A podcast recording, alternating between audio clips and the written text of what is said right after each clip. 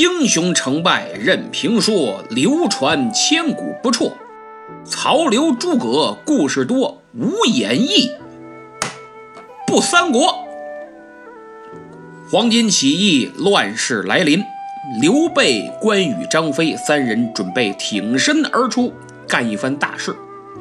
上路之前，还得做一件事儿，什么呀？拜把子。当时他们在张飞的庄子后边有一个桃园儿哎，里边这仨人就结拜了。这又是一个老掉牙的俗套，俗吧，简直就是俗不可耐呀！古代乃至现代的中国人，为了表示相互忠诚、义气，大多会采取这种形式，也就是几个人本来没有血缘关系，一个头磕到地上，磕头是讲原则的，当然不能像某些人一样，给谁都磕，磕的都没有职业精神了，那叫犯贱。这几个人一个头磕到地上，再喝点鸡血酒之类的，就是亲兄弟了。有福同享，有难同当，不求同年同月同日生，但求同年同月同日死。若有违背，哎，如何如何的。一世大抵如此，似曾相识了吧？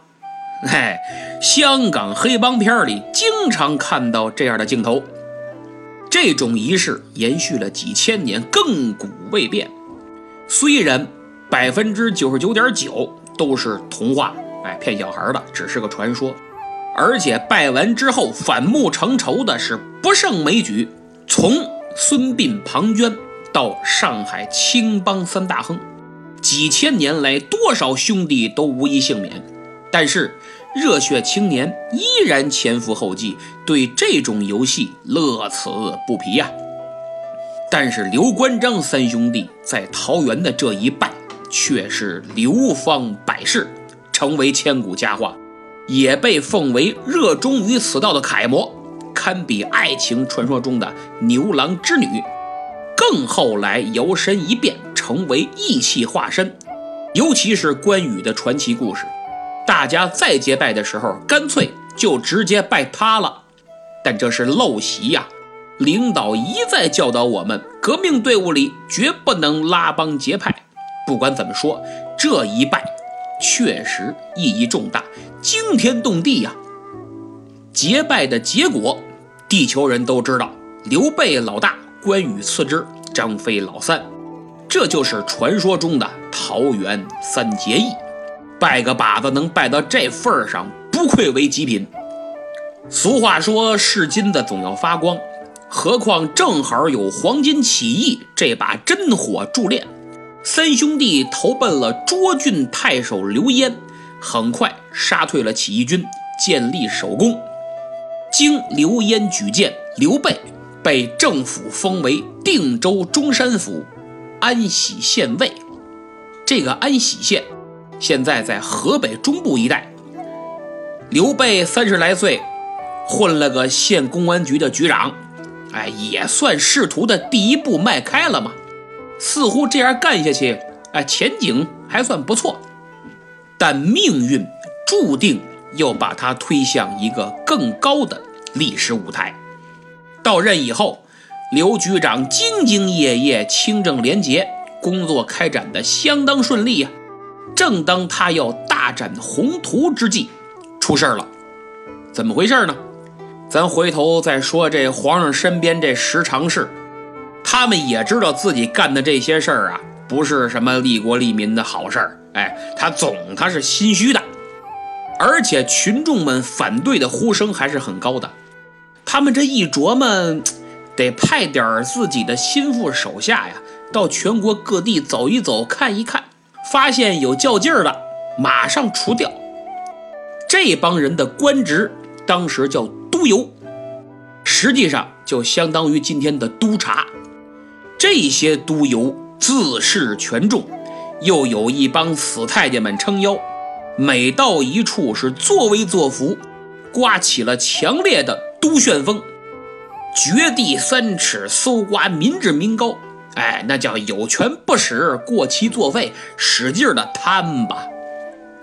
话说这一日，有一位督邮来到了安喜县，这位都邮大人是张让的亲信，那家伙把谱摆到家了，明明到了安喜县，还要问问身边的随从，这前方是何处所在呀？手下急忙回答：“呃，大人，我们已经到了安喜县。”其实这刘局长就在马前迎接呢。这都邮还问：“那怎么不见县尉前来迎接呀？”但凡心虚的人，其实都是这样的，生怕别人瞧不起，所以要伪装的比较强大，给自己壮壮胆儿。于是，我们今天还能看到许多这样官位不大、派头不小的领导。所谓官不大，僚不小，真正的大人物用不着这样。刘备为人城府较深，喜怒不形于色。这种涵养还真不是一般人能具备的。三弟张飞在一旁可是看在眼里，怒在心头，只是碍着大哥的面子，不好发作。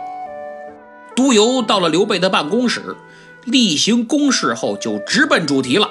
他拿出一个盒子，告诉刘备说：“这里边装的都是老百姓告发你的检举信，说你贪污受贿。”贪赃枉法，现在落在我手里了，你说怎么办吧？其实这里边装的是啥？搞不好是督邮他儿子的语文作业。刘备一听，急忙为自己辩解，说这都是没影的事儿啊。都邮大人并没有给他废话的机会，直截了当的告诉他，说明天一早把你贪污所得一并上交。这呀，还算你自首。咱们坦白从宽，抗拒从严，你看着办吧。回去准备准备吧。扭头就不搭理刘备了。刘备是窝了一肚子火回去了，心说了：这我没受贿，我拿什么贿赂你呀？事实证明，在整体腐败的大环境中，一个人要想独善其身是不可能的。因为你坏了这圈里的规矩，大家就不带你玩了，这叫不识时务。所以识时务者为俊杰。刘备同志目前就是这个处境。那么第二天，你没钱你也得去呀。刘备就硬着头皮去了。都邮一看这个结果，气儿就不打一处来，心想：他妈我这一路渡过来就没落过空。凭什么到你这儿我就空手道啊？贪污啊，有时候跟吸毒是差不多的，哎，异曲同工。这玩意儿上瘾，他不拿点他他心里他总他他别扭。这位领导这会儿就是上了瘾了，丝毫没有矜持，就吩咐手下人把刘局长绑在院子里的树上，折了几枝树枝儿就抽上了。县里工作人员纷纷过来求情，呵，这县衙里可热闹了。这关羽和张飞呢，看大哥去了这么久也没个消息，有点不放心，俩人就一块儿到县衙看看怎么回事。一看，哇，好家伙，那还了得！你他妈敢打我老大！领导怎么了？领导也不行。关羽还首先礼数，张三爷可就顾不得许多了。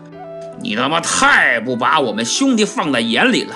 我这暴脾气，我张飞冲上前去，三拳两脚就打散了爪牙，一把就像拎小鸡子一样，把都邮大人给拎到院子里来了。